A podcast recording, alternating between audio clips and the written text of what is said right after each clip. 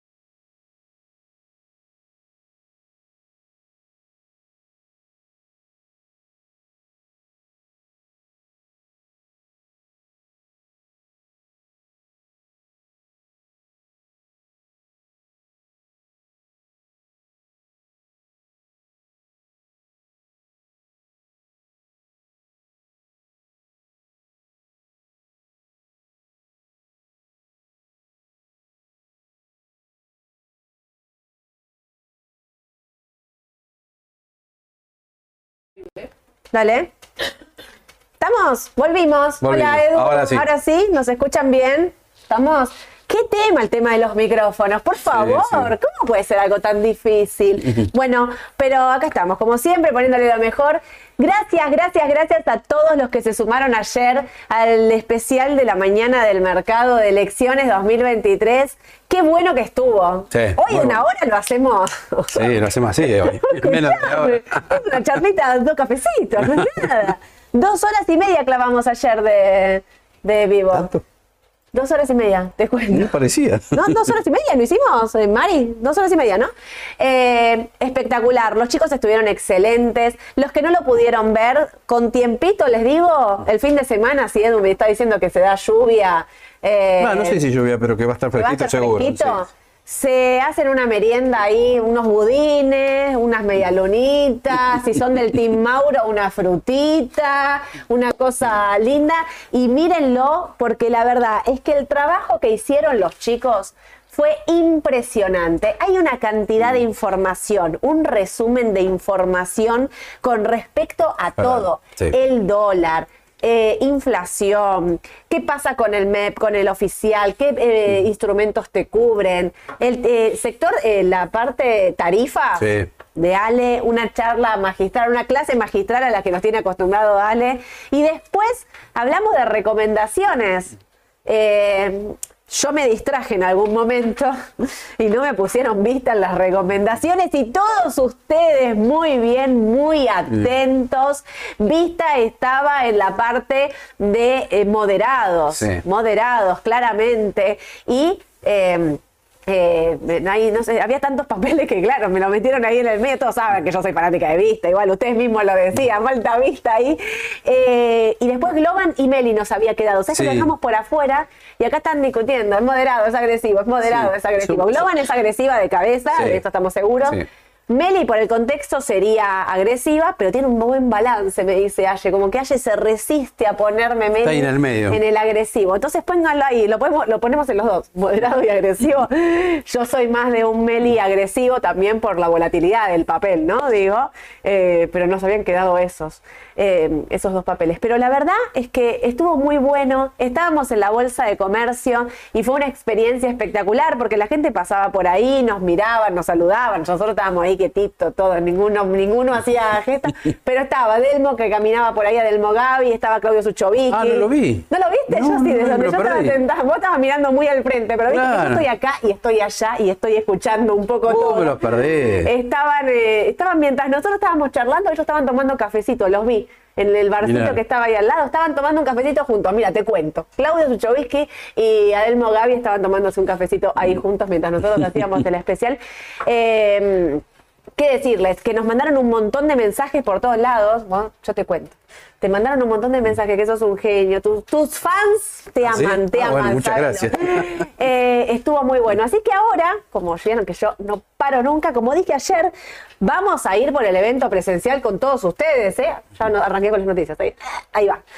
Eh, vamos a ir por el evento presencial. Vamos a tomarnos ahora estos un mes, un mes, mes y medio más Sí, o menos. porque vienen las vacaciones ahora. Aparte, vos te vas de vacaciones. Vos, vos también. Yo también me voy de vacaciones.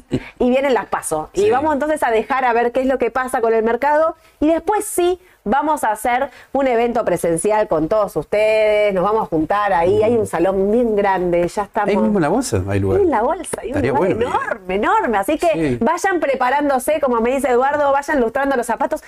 Paren, escuchen esto, lo que pasó antes de arrancar el vivo de ayer. ¿Fuiste al baño? Sí. ¿En la bolsa de comercio? Pero es alucinante. Qué lindo es el baño. No, no, no. Te, te da un placer. Aunque, sí, yo sé que se están riendo, pero viste cuando no te esperás algo, decir, "Eh, esto es enorme, es gigante. Me voy. Hasta te puede ilustrar los zapatos. Es increíble, es increíble. Escuchen, se lustró los zapatos antes de Sí, entrar al vivo y viene y me dice, mirá, me lustré los zapatos. No, no, no, pero. Te juro que esto es... No fui el único, además, ¿eh? No voy a ¿Quién más, deschavar, no voy a deschavar otro que lo hizo Contanos, también. contanos, acá todos queremos saber quién. No, acá no, lo veo, está mirando para arriba. Fue Alejandro también el que se lustró los zapatos. ¿vos ¿Y Mauro? Eh, La Mauro- gente quiere saber de Mauro. Mauro, ¿te lustraste los zapatos antes de entrar al vivo? No te No, lustraste. no, no, porque se lo- ya viene ilustrado. Ya venía ilustrado. Sí, sí.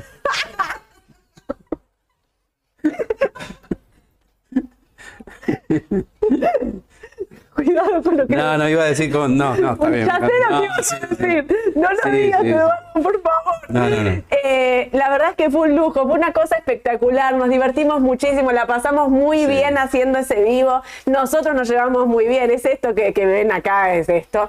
Eh, así que ahora vamos a ir por, eh, por, por sumarlos a ustedes. ¿Te parece? ¿Estás Dale. de acuerdo?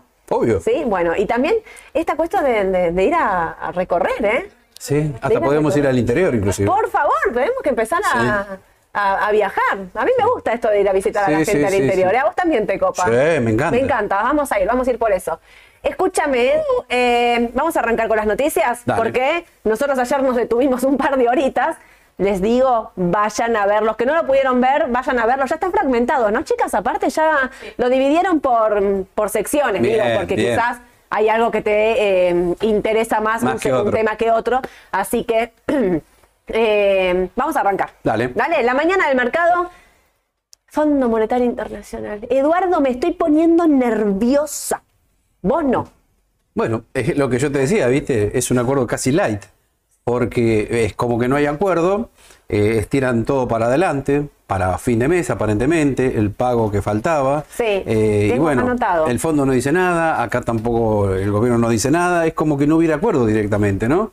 Igualmente el mercado lo toma bien. Fíjate que a pesar de todas estas cosas que están sucediendo, el dólar tranquilo, acciones también ahí, subiendo. Ah, no, ayer bajaron un poquito. Sí. Eh, Los bonos ahora quizás con toma de ganancia, o sea que no, no, no veo pánico ni miedo por ahora. no, ¿eh? pero escúchame, los vencimientos eran así.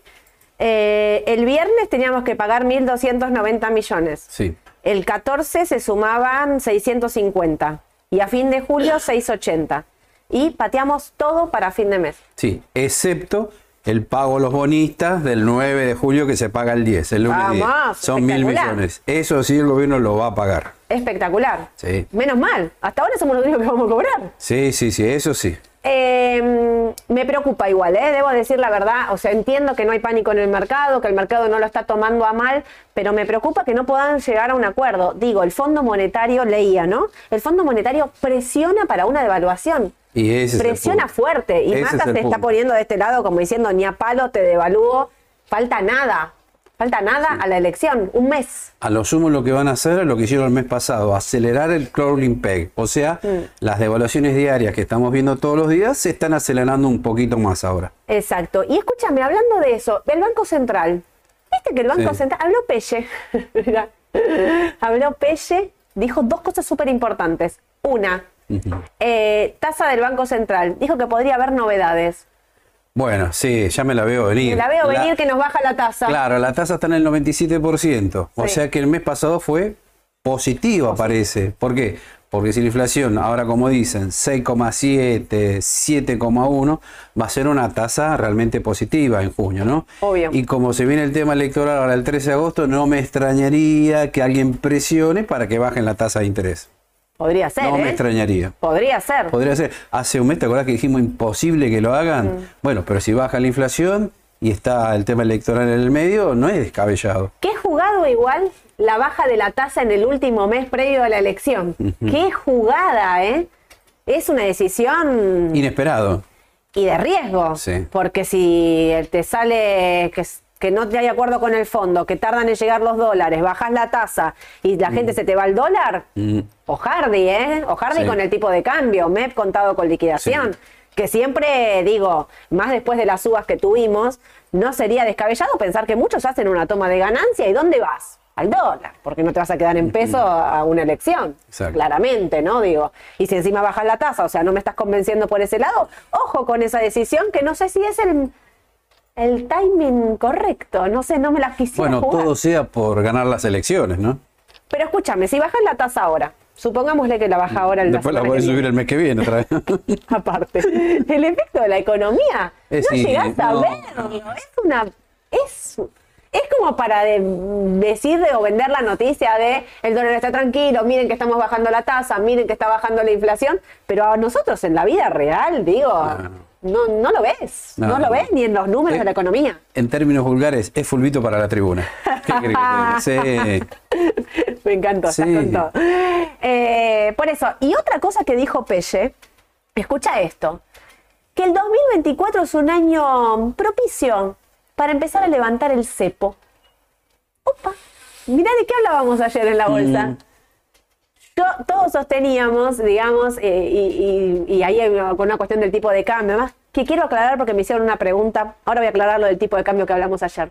Pero esta cuestión de decir, eh, eh, a ver, ahí existe la posibilidad de que un gobierno de continuidad, y estoy hablando de Sergio Massa, porque para todos los demás es más fácil decir esto está mal, devalúo, levanto el cepo, hago lo que tengo que hacer. El que más difícil la tiene es Massa, porque es la continuidad, con muchos signos de pregunta, pongo la continuidad, eh, pero digo, es el, no es el que puede venir y decir está todo mal, ¿me entendés? O sea, lo tendrá que hacer más gradual. Claro. Pero nosotros lo que decíamos es, ninguno ve la posibilidad de continuar cuatro años más así. Es inviable con todo este cepo, esta cuestión económica. los importadores, no puedes acceder al tipo de cambio, 20.000 tipos de cambio, el Fondo Monetario que te presiona para devaluar. Digo, no es eh, viable cuatro años más así. Y Pelle ya se Y empieza a adelantar, ¿eh? empieza a decir que el año que viene es un año propicio para eh, levantar el cepo. Digo, en el medio tenés que hacer. no se les ocurra levantar el cepo en este caos, porque no, no es viable. ¿No será que lo dijo para estar a tono con los otros candidatos que dicen que tarde o temprano lo van a levantar? ¿Pelle se quiere quedar en el Banco Central? Mm, también Tiene podría- mandato. es una ¿eh? jugada política. Tiene mandato, ¿eh? Porque- Para hacerlo. Sí, sí, O sea, sí, sí. puede serlo, tranquilamente. Pero no se le lleva medio mal con masa, ¿no? No se llevan ahí y- medio. Con Cristina ni te cuento. y porque es el jugador ahí de, Claro, Alberto. claro. Pero bueno, estará por verse si continúa. eh, si es el presidente del Banco Central, con el, en el caso de que gane Massa, y en caso de que gane la oposición, me parece que claramente Sí, no es el no es. presidente del Banco Central que van a elegir, ¿no? Exactamente, coincido. Bueno, veremos qué es lo que pasa. Quiero hacer una aclaración con respecto a lo del tipo de cambio de ayer. Porque ayer cuando hicimos la placa de tipo de cambio, nosotros pusimos un igual en el caso de Juntos por el Cambio Patricia Bullrich. Y esto es porque ellos dicen que en el caso de levantar el cepo, unificar tipo de cambio, muchos economistas, eh, incluso de Patricia Bullrich, dicen que el tipo de cambio de equilibrio sería más bajo. Por esto Ayelen sobre el final del vivo hace la aclaración de cuidado que si el tipo de cambio de unificación es 380, 400, que es lo que dice el equipo de Patricia Bullrich, eh, cuidado con el contado con liquidación, cuidado con los CDR. Hace esta Claro. aclaración, lo cual está muy bien, pero dicen, no quedó claro. Nosotros lo que todos decíamos al principio es, eh, a ver, por ahí nos estamos equivocando. Nosotros no vemos que un tipo de cambio de unificación sea 380-400. En todo caso, y con el mejor de los vientos a favor y toda la cuestión, como decía Edu, también de optimismo eh, sobre el próximo gobierno, hará que la unificación de tipo de cambio sea a un tipo de cambio de 500, digo, de hoy, tipo de cambio MEP contado con liquidación de hoy. Eh, nos parece muy difícil que el tipo de cambio baje. Está bien, me dicen en términos reales, históricos, qué sé yo. Uy, casi tiro toda la lana. casi me mando una de las mías. Eh, el tipo de cambio, yo 380, está bien, en el histórico. Pero pará, a ver, no hay un importador que pueda acceder al tipo de cambio. Yo siempre digo lo mismo, si a todos nos permitís co- de salir a comprar dólares, no sé si ni si vale 500. Claro. Digo, los importadores ahí, el gobierno le debe 15 mil millones 15 de mil millones dólares, de dólares. a los importadores. que, o sea, y todo esto lo estamos hablando con reservas cero, reservas cero. Entonces me cuesta mucho pensar que el tipo de cambio de levantar del cepo pueda ser por Por- debajo, sí. incluso por debajo de este, digo, ajustado por inflación y lo que sea. Quería aclarar eso porque fue una pregunta que por ahí surgió, que no había quedado del todo Bien. claro cuando decimos es eh, si que baja a 380 es lo que están diciendo los candidatos, en este caso de Patricia Bullrich. Si pasara hoy. Si pasara hoy, Claro, porque cuando lleguemos a diciembre va a haber más inflación, puede estar en, no sé, 500, 600, no lo sabemos. según lo que valga el, momento, ellos Claro. dicen que sería a tipo de cambio de hoy 380. Claro, dicen. exacto. ¿No? Pero bueno, eso es lo que dice, eh, quería aclarar eso con respecto al dólar, eso es lo que dijo ayer ayer Pelle, del presidente del Banco Central, y hubo noticias para IPF también, porque a todas las empresas estatales, con mayoría estatal, no a las, a- o sea, a las empresas privadas que tengan mayoría estatal, eh, les permitieron el acceso al MULC al dólar oficial para pagar importaciones. IPF, Enarsa, digo, las dos principales de energía, eh, les permitieron ahí acceder. Por eso digo, es con cuentagotas, es que te eligen, Sí, ¿me entendés? sí, bueno, sí. obviamente IPF es de estatal, entonces, eh, no, no. Es decir, como yo digo, la obligación de negociar la IPF se va a pagar siempre, ¿no? Digamos, son dólares para ellos mismos. Pero hay que tener mucho cuidado con eso, ¿sí? Con respecto al mercado, Edu, acá trajiste de todo. Bueno, acá está el tipo de cambio. Nada, no tenemos mucho para hablar del tipo de cambio porque como bien dice Edu... No pasa nada. No pasa nada, literalmente no pasa nada. Bonos en dólares. Hasta acá llegamos, ¿eh? No Eh. pudimos con los 32. No pudo, no pudo, no Sí. pudo. Yo creo que es razonable, después de ese brutal recorrido alcista que hizo, desde los 18 dólares hasta 31 y moneditas, me parece que un descanso es lo más saludable que podría pasar. Más con lo que vos decís, bueno, algunos piensan que el arreglo con el fondo y eso no me gusta mucho, y voy a salir por las dudas, la ganancia es muy grande, o sea que no me extrañaría que la L30 haga o una tomadita de ganancia de corto plazo o un descanso, esté lateralizando 31, 29, 30, ¿no? Me parece que es lo más razonable. Además que los indicadores técnicos de corto plazo están delatando sobre compra y fuerte. Ahí, lo tenés. Claro, mira, mira, lo que es esto, mira, así, muy empinado, demasiada sobrecompra. 22, 22 y medio, mira. Y si te vas más abajo es 21. Claro. Y mirá lo que hizo acá, ¿no? Tenemos este antecedente también, ¿no? Cuando llega a 32, 31, ahí parece que encuentra un techo importante, ¿no? Mirá todas las ruedas que acá también te marcó la sobrecompra. Mirá en rojo acá. 1, 2, 3, 4, 5, 6, 7, 8, 9 velas rojas de sobrecompra. Claro. 1, 2, 3, 4, 5, 6, 7, 8, 9, 10. Sí. Y te tiro otro dato ¿eh? más, que acá no se ve. Pero este indicador que acá dio excelente compra, como acá dio excelente venta, fíjate que este indicador es un, a ver, dura aproximadamente de 30 a 45 días. Y ya creo que estamos, no sé si estamos por arriba de esa cantidad de días. Así que ojo porque, bueno, la lógica indica, al menos desde el punto de vista técnico, que debería corregir, ¿eh? Ahora, coincido con vos, de largo, posiblemente siga subiendo. De largo me lo quedo, de corto te digo para mí no es bueno que le hayan pateado el acuerdo con el fondo mm. para fin de mes. Me parece que deja muy expuesto sobre la mesa que el pedido del fondo es eh, de. Mm. Me preocupa. Me preocupa. Massa no quiere dar el brazo a torcer y en un punto te digo, falta nada, digamos, aguantaste cuatro años sin devaluar, vas a devaluar ahora. Y te digo más, el Merval, si vos lo ves en dólares, por algo no lo pasa. no pasa. Fíjate que ya no estamos en el Merval niveles de volumen de 14, 10 millones, estamos en 8, 6 millones, así que no sé si va a bajar, pero. No, no, no, viene bajando el volumen ah, fuerte. Sí, perdón, perdón. El volumen sí, viene. El volumen viene bajando fuerte, con lo cual es difícil que el Merval en dólares supere los 8.60, 8.70, ¿no? Yo digo, en este contexto sí, como decimos siempre, si llega a entrar plata de afuera, te lo superan un nada, entra plata y de golpe va, a superarlos, pero no viene dando la indicación de, mm. de poder pasarlo. Me pasa como esto, digo, no tengo una noticia que me haga quedarme. La única noticia que podría empujar más al mercado es si sale alguna encuesta creíble de alguna consultora de, de prestigio, es que diga, no, la oposición está ganando por mucha diferencia al oficialismo. Eso podría empujar un poquito al mercado. No salió eso, pero salió acá, encuestadoras cercanas al gobierno, dan a Patricia ganando sobre Horacio. O sea que analogía, un trabajo de analogía marca una mm. diferencia de 10 puntos a favor de Patricia Bullrich sobre Horacio Rodríguez Larreta, pero no habla de un global, no mm, habla de no, porque no, no conviene. Claro. ¿no? habla de quién, o sea, de cuánto más a cuánto Patricia y cuánto Milei, digamos, ¿no? Lo que sí vienen sosteniendo las encuestas es que Milei viene cayendo eh, en la cantidad de votos y que subió Patricia. Eso es lo que viene diciendo. No sé que con Milei tengo la gran duda. ¿Lo infló el periodismo? Así como lo infló, algunos dicen ahora, ¿lo está matando ahora el periodismo? Porque viste lo que salió, ¿no? Que el tema de lo de Bloomberg, que bueno, el tema ah, de los 50 mil dólares. sí, que pagaban las candidaturas. no sé, ¿eh? ahí, ahí me queda la duda lo que está pasando. Me queda la duda, sí, que te, a ver, tengo muy claro que el, el círculo rojo no lo banca. Sí. No lo bancó, eh, no, no que no lo banca, no lo soporta, no bancó la propuesta no compra la dolarización de la economía, dicen que es inviable, el círculo rojo no lo acompaña. ¿eh? Y viste que la otra vez hablábamos, la gente que quizás lo vote es la que tiene entre 18 y 30 años.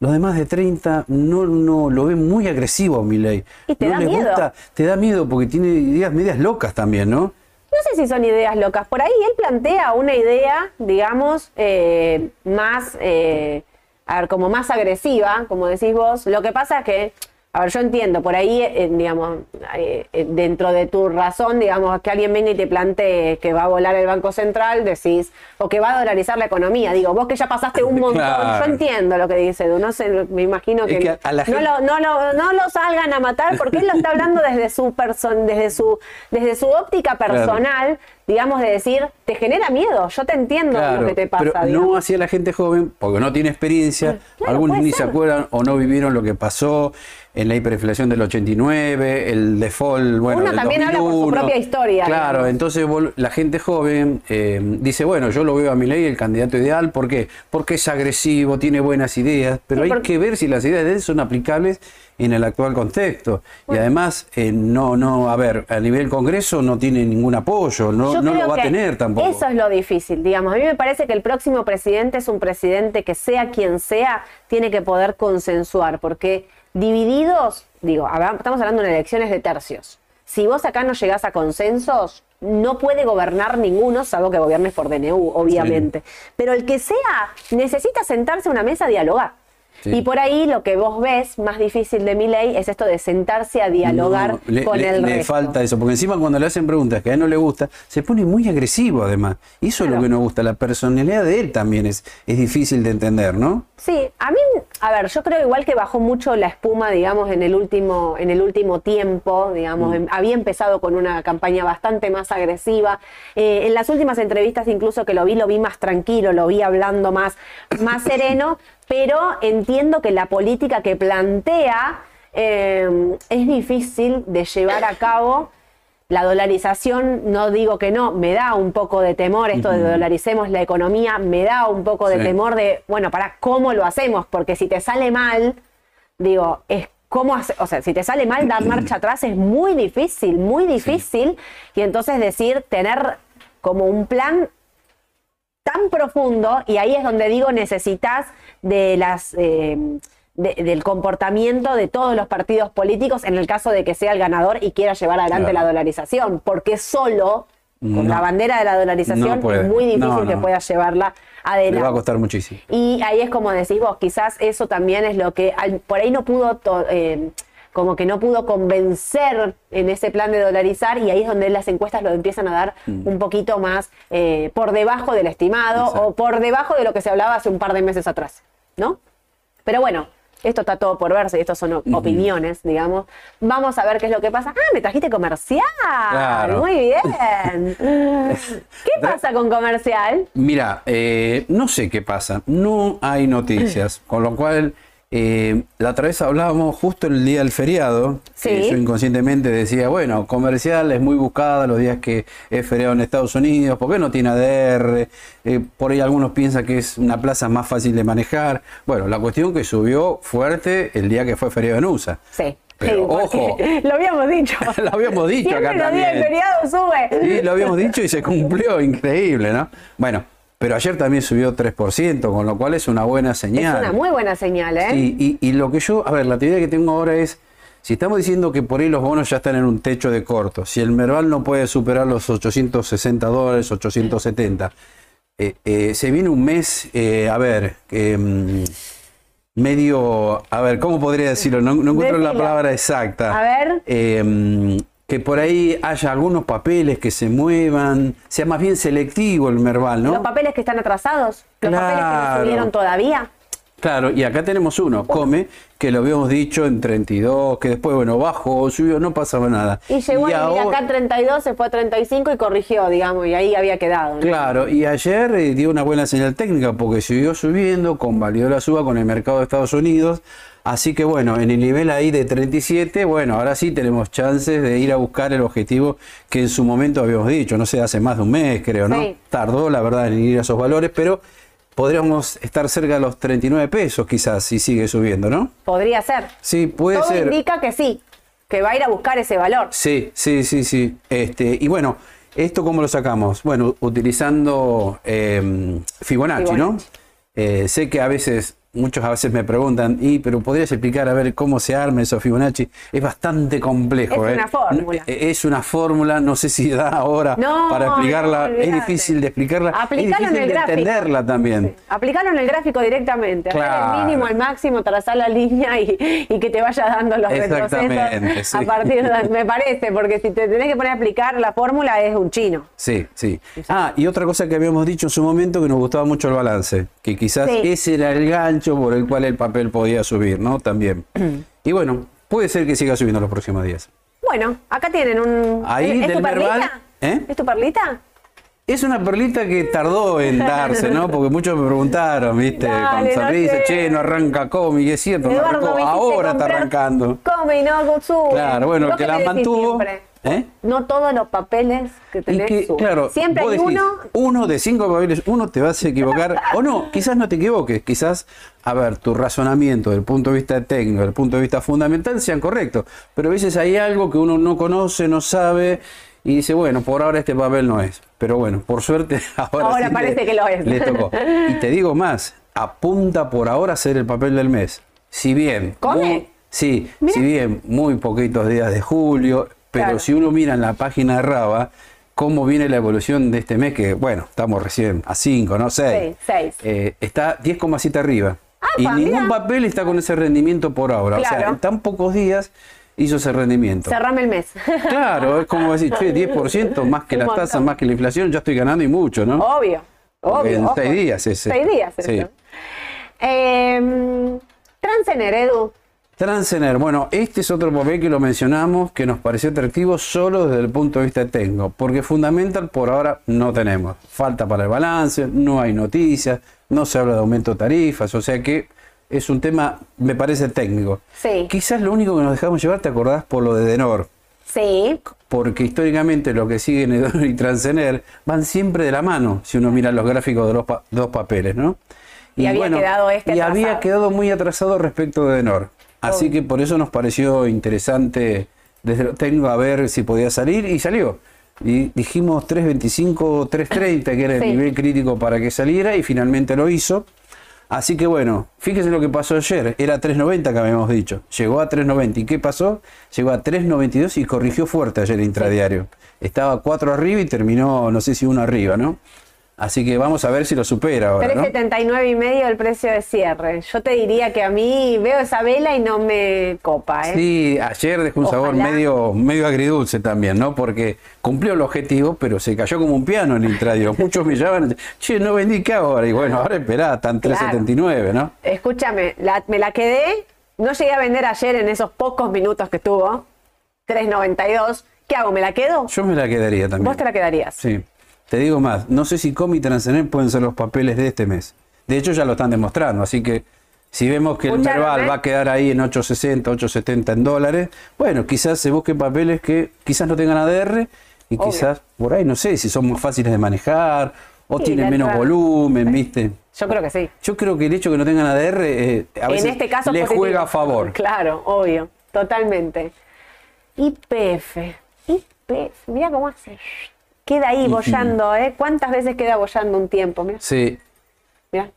Igual creo que vos la pegaste porque hace unos días habías dicho de vender y el papel se cayó, volvió, pero está ahí. Está ahí, o sea no que sube, no, no estaba mal vender eh, acá que me, me habías dicho, ¿no? Claro, Más o menos. Sí, en los esa área. 15.50. Sí, los que no pudo, porque 15.50. te- veo esto, que no puede, que no puede Claro, no puede. Y coincide con el Merval de 860 870.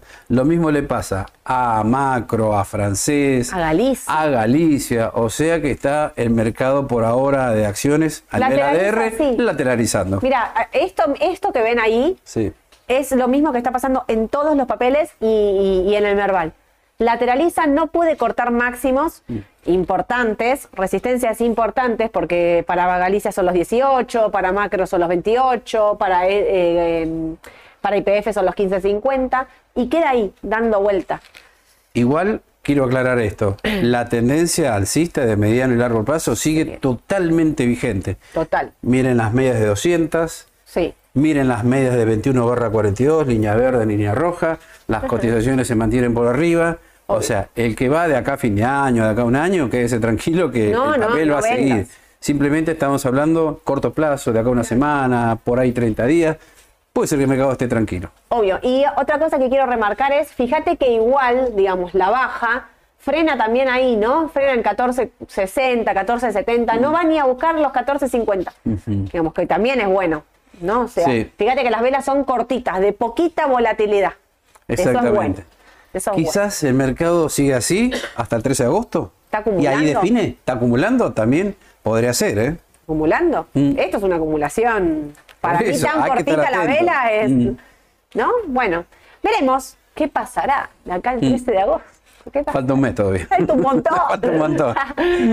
Bueno, me voy para afuera, me voy para afuera porque llegaron las minutas de la Fed y están hablando de lo que ya venía anunciando Powell, que van a estar subiendo la tasa dos veces más. Parece que, digamos, en algún momento se había planteado hacer una pausa en la suba de tasas y no estuvieron todos de acuerdo, con lo cual eso frena el mercado. La tendencia era alcista, fíjense, era clarísimo en el tecnológico. Mm. Y acá empezamos con este ida y vuelta, ida y vuelta. No termina de definir, no puede cortar estos 370, que son los que había marcado Edu en un principio.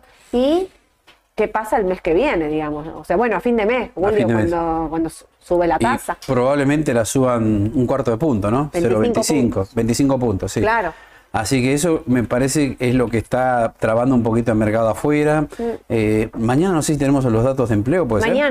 Clave. Ese es otro Los dato datos de hoy vinieron bien, ¿eh? Los datos de hoy, Bien. que son los del privado, vinieron bien. Pero fíjate que hoy el arranque, la preapertura daba un poquito negativo. es como creo que que, le, está costando por ahora ese nivel, ¿eh? Eh, no te quiero decir que me que afuera estaba así, todo levemente Sí, negativo. Negativo, ahora, ahora miro o sea. mientras abre la pantalla. No me extrañaría que acá también eh, veamos un tema de selectividad en los próximos días, ¿no? Uno abajo para el QQQ. Te ¿Uno digo el abajo? precio. Uno abajo. Es bastante, ¿eh? Es un montón. 366.60. 366.60. Acá. Es bastante, acá. porque yo lo vi hace media hora en 0.40, ¿eh? Mm. Me parece que es bastante. así que- 366.50, sí, está bajando el 1. El estándar en Poor's está bajando un 0.8. 4.43. Bueno, ojo, no Ojo, solo lo ¿eh? técnico tienen que ver acá, también habíamos dicho hace un par de, no sé si fue esta semana o la semana pasada, el tema de la evaluación de las tecnológicas, ¿te acordás? Sí. Hasta el 30 de junio estábamos subiendo un 30% en dólares, es un montón también, ¿no? un montón. Y muchos analistas del exterior y algunos brokers eh, empezaron a bajarle el pulgar así levemente. Algunos papeles clásicos, estamos hablando, a ver, Apple, eh, Google y Microsoft eh, bajaron de compra a neutral. Sí. Así que están diciendo también, ojo, no es que vemos recesión en Estados Unidos, simplemente que algunos papeles están bastante bien valuados en los Claro. actuales precios, así que quizás no sea buen momento de comprar eh, en estos niveles de precios, ¿no? El Dow también baja, estaba buscando eso, 0,7. Y lo tecnológico baja todo. Amazon 1,20, baja el sector financiero también un 1, Ujú. baja el sector eh, de energía un 1 abajo. A pesar de todo el petróleo, el recorte y demás, eh, los papeles, los petroleros no pueden. Bueno, Tenaris también baja un 0,6, eh, Petrobras 1,30, eh, Apple 0,9 abajo, Tesla 1,40. Vista sube, 0,4. qué ¿Y los ADR argentinos? Uno abajo IPF. Bueno, es razonable. Ahí, tranquilo. Está bien. Bueno, esas velas chiquititas. Sí, ¿no? sí, sí, estamos ahí. Está tranquilo. Bueno, Edu, si tengo esto, entonces estoy acá abajo, 366. De largo plazo me lo sigo quedando. Sí, de, corto, largo plazo. de largo corto plazo me lo quedo. estoy más del lado de la venta, ahí me parece. De corto estás de la venta. Sí. A pesar de que estoy en 366. ¿Vendo? Mira, la señal, ¿te acordás que dijimos? Era Macre ya había dado señal de venta hace un par de días. Obvio. O sea que ya la señal la tenías. Para mí le va a costar en el corto plazo superarla. Obvio. Yo estaría así, o por lo menos si estoy muy posicionado acá, aunque sea la mitad a vender, ¿no? Obvio. Eh, acá cuando llegó a este valor habíamos dicho que se venía el rebote, ¿te acordás? Sí, vino el rebote, Y sí. vino el rebote y no pudo de nuevo con el mismo valor, con lo cual yo, aparte de que está bajando un 1, sí la veo volviendo acá a los 3.57 y ahí ver qué pasa. Sí. 3.57 para el que no quiere vender es clave que lo siga. y además ¿eh? no te olvides, empezamos la temporada de balance ya la semana que viene. Y bueno, eso es clave, viste que allá no andan con chiquitas, ¿no? No. Algo que no te gusta, por ahí en papel te baja 10%, ¿viste? La volatilidad de Estados Unidos es de Argentina. Claro, claro. Edu, JP Morgan. Es la que dijimos la, el martes pasado, ¿no? Sí, Bueno, ¿por qué? Porque había aumentado la política de dividendos. sí. eh, había superado el nivel de 144, ¿puede Sí. ser? Sí. Así que nos dio muy buenas señales. Es un buen papel para estar un poquito más diversificado, más que A el sector financiero hace rato que no estamos hablando, ¿no? No, obvio. No lo veíamos como oportunidad. Simplemente que acá, bueno, hay un papel clásico que te está dando una buena señal técnica y también por fundamenta. Ah, y otra cosa. El 14 de julio presenta el segundo trimestre. Va a La ganar semana que viene. la semana que viene 3 dólares con 94. Para que quiero ver cómo está en el pre, el sector financiero. Baja un 0,88, corta los 144 de nuevo, Edu. Se metió en Se me- 143.30. Bueno, Ahí apenas puede debajo de ser esa que línea. vuelva a testear ese nivel crítico ahí de los 144, Sí. 143. Bueno, atentos. No está mal porque si eh, Sí, toca lo- ese nivel y rebota, bueno, es una muy buena señal porque antes era eh, una resistencia, ahora, Ahora- pasa a ser soporte. Exacto. Así que atentos al sector financiero. Pusimos el JP Morgan, pero están todos iguales, el City, Sí. el BAC. BAC of America a Aya también le gustaba Sí, también, eh, sí. mucho. El XLF está todo más o menos igual. Atentos a esos valores que son valores claves. Pero bueno, hoy ajusta todo el mercado. Se vino la hora de la verdad. Se terminó la cháchara. Ah, eh, antes que me olvide, eh, Mola Sí. va a pagar el 19 de julio 13 mil millones, Mola, 264%. Mola paga el... Mola paga un dividendo en efectivo el 19 de julio. Ah, muy bien. Sí. Para los tenedores de Mola, muy bueno. Sí, sí, sí, sí, siempre, siempre. Siempre paga buenos dividendos. Sí, muy buenos dividendos. Muy buenos dividendos, es verdad. Bueno, eh, atención, atención entonces, buena noticia para los de Mola. Dice Pato, cuando se habla de un tipo de cambio unificado, por ejemplo a 500, ese valor sería de inicio y seguiría a partir de eso fluctuando libremente o se entiende que sería intervenido para fijarlo en ese valor. Bueno, cuando se habla de un tipo de cambio unificado, por ejemplo a 500, se supone que no está intervenido, que es un valor libre. Acordate cuando fue que Mauricio Macri levanta el cepo. 2015. 2000, eh, claro, 2016, eh, 2016, 2016 perdón, sí. que levanta el, ti- el, el cepo, lo deja libre, lo deja flotar, digamos. En ese momento había una restricción, ¿te acordás? Que todo el mundo hacía el chiste de un, puedes comprar hasta un millón de dólares, después lo subió a 5 millones de dólares, lo como que, digamos, si te pones a pensar en grande, el cepo lo había hecho como parcializado levantarlo, pero se supone que el tipo de cambio unificado es un tipo de no intervención. Ahí es donde yo digo, me cuesta pensar que a valor de hoy es 380. Claro. Me cuesta pensar. Pero cuando se habla de un tipo de cambio unificado es sin intervención, libre flotación de mercado. ¿Sí? Héctor, ¿hay forma de invertir en el bono del tesoro desde Argentina? Sí, claro, hay forma de invertir en bono del tesoro. Ustedes con la misma cuenta de Raba Bursátil eh, operan en el mercado local y en el mercado internacional. No hace falta que tengan otro broker afuera, no hace falta que tengan cuenta bancaria en Estados Unidos, sino que simplemente con la misma cuenta comitente acá en Raba convierten los pesos a dólares a contado con liquidación y una vez que tienen esos dólares afuera pueden comprar, por ejemplo, el bono del Tesoro americano que está rindiendo un 5% anual en eh, dólares, que Sí. es el, el instrumento más seguro del mundo, el de libre de riesgo. Pueden comprar bono del Tesoro o pueden comprar el instrumento que quieran, pero digo, eh, la forma de comprar bono del Tesoro sí, y esa tenencia te queda afuera, como que también diversificás, ¿no? No estás todo acá en Argentina. Y te, te cuento el caso de un cliente mío que hace Sí. tres meses dijo, vendí la propiedad, tengo 100 mil dólares, Sí. quiero algo ultra conservador, me dijo. Acciones y bonos no, no, no quiero algo súper conservador y nada de Argentina, porque no le tengo fe. Bueno, listo, compremos bonos del Tesoro, TLH, Claro. que es lo más seguro. Anda en 4.50, creo, el rendimiento.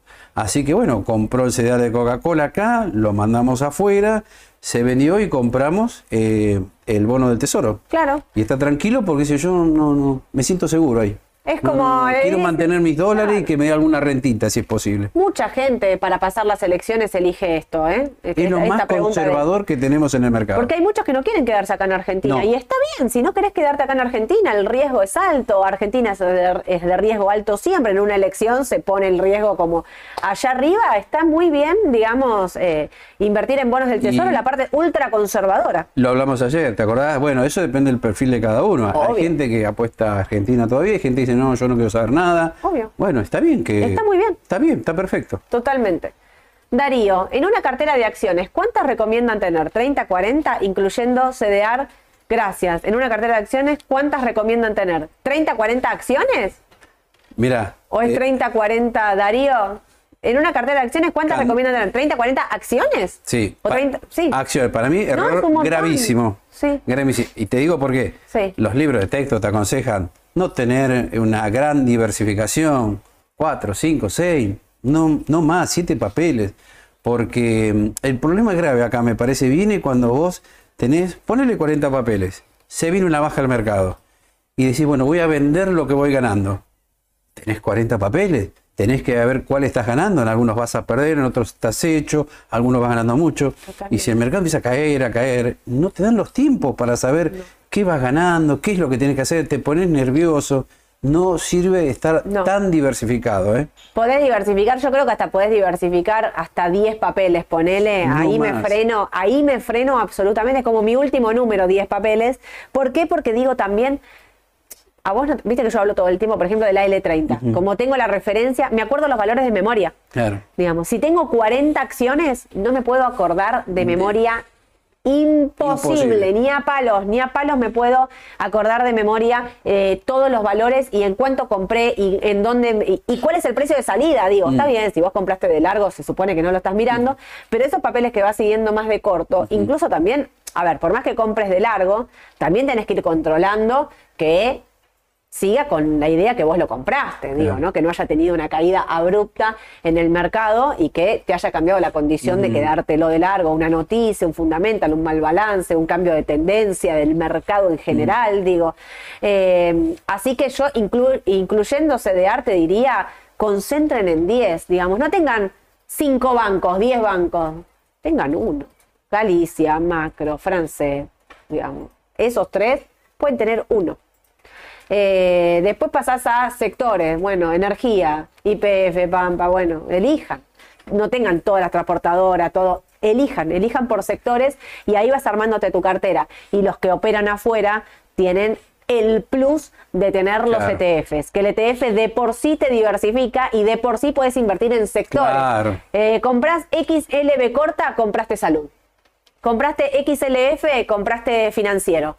Compraste Dow Jones, las 30 principales de Estados Unidos. Día. Compraste S&P, 500 principales de, Estados Unidos. QQQ, las tecnológicas. Digo, te diversifican. En 6 ETF tenés todo. Todo. todo el mercado. Claro. es mejor hacer eso. Claro. Incluso hay CDR de esto también, de esto, algunas cosas que yo acabo de mencionar. Día, Standard Poor's, QQQ. Em, si no me falla la memoria, hay 8 CDR de índices. 8 CDR de índices. Brasil, Brasil. El de innovación tecnológica. Sí, sí, por eso digo, o sea, podés hasta dentro del CDR también eh, diversificar. Así que nosotros no, no aconsejamos tener tantas, tantos papeles. ¿Sí? Alejandro. Hola Soledad, ¿estaría bien a E38 y a L41 para cash? Em, tener bonos a mí me gusta, sí, obviamente. O sea, mm. eh, si la pregunta es AE38 y AL41 son los que más pagan cupón, digamos, son los cupones más altos que va a mm. pagar ahora el 9 de julio. Así que, y la volatilidad es mucho más corta que en los cortos, AL30, GD30, porque tienen la mitad de TIR, digamos, ¿no? O sea, tienen veintipico de TIR. E igual son de riesgo, ¿sí? Eh, ojo con esto y el Fondo Monetario Internacional y todo lo que venimos hablando de la suba de los precios del corto plazo, ¿sí? Meli, buen día. Anunciaron el pago del cupón el próximo lunes, sin embargo, y ayer bajó el precio a 30.17 L30. ¿Qué hacer? Bueno, lo que dijo Edu. Edu al principio, lo mostramos en el gráfico no podemos, eh, no pudo superar los 32 de corto plazo, está para corregir. Podría seguir corrigiendo incluso porque se, se, postergaron los pagos del Fondo Monetario de, em, de largo plazo quedárselos, ni hablar, mm. ¿sí? Y bueno, ahora sí, aguantar para el pago de la renta es la semana que viene. El que quiere cobrar el cupón se lo tiene que quedar. Obvio. ¿No? La última. Hola chicos, ¿podrán explicar por favor el hecho de que cada CDR tenga un valor propio de CCL? ¿Cómo se ve en la web de, cómo se ve en la web de Raba? No entiendo eso, gracias. Esto depende mucho del volumen. Vos tenés un ratio de cada CDR, por ejemplo, siempre me acuerdo el de Coca-Cola. 5 Coca CDR de Coca-Cola equivalen a una acción de Coca-Cola afuera. Si multiplicas el precio eh, y lo dividís por lo de afuera, te da el tipo de cambio contado con liquidación. Nosotros se los pusimos para que vean al costadito en la tabla de los que entran a la página de Raba, ven que hay todo tipo de cambio distinto y eso tiene que ver con el volumen operado. Por eso nosotros siempre tomamos de referencia el de Coca-Cola, porque constantemente todos los días opera una bestialidad. Entonces te da un tipo de cambio contado con liquidación real. Si ustedes agarran un CDR de un papel que operó un millón de pesos, está más manipulado, eh, por ahí pagaron de más, por ahí vendieron más barato porque había una necesidad de entrar o salir en ese papel. Ustedes piensen que de otro lado hay gente operando, comprando y vendiendo, lo que hace que los tipos de cambio se desvirtúen. Cuando van a medir el contado con liquidación por medio de CDR, háganlos con los papeles que operan siempre mucho, Coca-Cola, al ser un papel estable, porque vos lo podrías medir con Apple, que opera un montón también, pero Apple tiene una volatilidad importante. En cambio, si vos agarras un papel como Coca-Cola, que es un papel muy estable dentro del CDR, te da la posibilidad de sacar un tipo de cambio bastante real pero te pasa también con los papeles argentinos, digo, el contado con liquidación con eh, Galicia no es el mismo que de IPF, no es el mismo que de Macro, no es el mismo que del de Denor, que opera mucho menos, ¿no? Exactamente. Exacto. Bueno, ¿vamos a desayunar? ¿Listo? Oye, ¿te vas a, ir a, ¿vas a ir una vez por semana a botarte los zapatos a la bolsa? No estaría mal, ¿eh? Porque la maquinita me encantó. Pones el pie y te lo los zapatos. A mí me mató. ¿Saben qué hay? Aparte, puedo decir, hay una balanza. Sí, hay una balanza. Hay una balanza. me quería morir. Me pasé así, tipo, mirando, no quiero mirar esto. bueno, eh, obviamente agradecer a la Bolsa de Comercio que ayer nos invitó para hacer ese vivo espectacular. Gracias a todos, gracias por los mensajes, a los chicos de que estaban adelante, mm. Edu, Ale, Mauro y Aye, y a las chicas de comunicación que la rompieron. Sabíamos que teníamos problemas con los micrófonos, pero eh, no era fácil, no era sencillo hacerlo, era un lugar muy grande. Y nosotros somos una ley, ¿viste? No estamos en un estudio de televisión, no somos, no somos el mundo de la. Bueno, quizás en algún momento. ¿eh? No cromamos, estábamos en la bolsa de verdad, éramos reales. Por eso los voy a invitar a todos a que vengan al presencial. Vamos a hacer ahí sí un, un palusa de verdad. Pero gracias a todos, gracias, gracias por la buena onda y por todos los mensajes que llegaron que son impresionantes. A las once y media hago pasando pantalla con Santiago Llull. A las 5 de la tarde hago la decisión justa con Mauro que aparte de contarnos qué merendó, vamos a hablar del análisis técnico y todos estos papeles argentinos y de Estados Unidos. Manden qué papeles quieren que analicemos, así lo vamos viendo en vivo. Que tengan una excelente tarde. Nos vemos la semana que viene, martes 9.45, para contarles todas las noticias más importantes del mercado local e internacional. Un beso, chau, chau.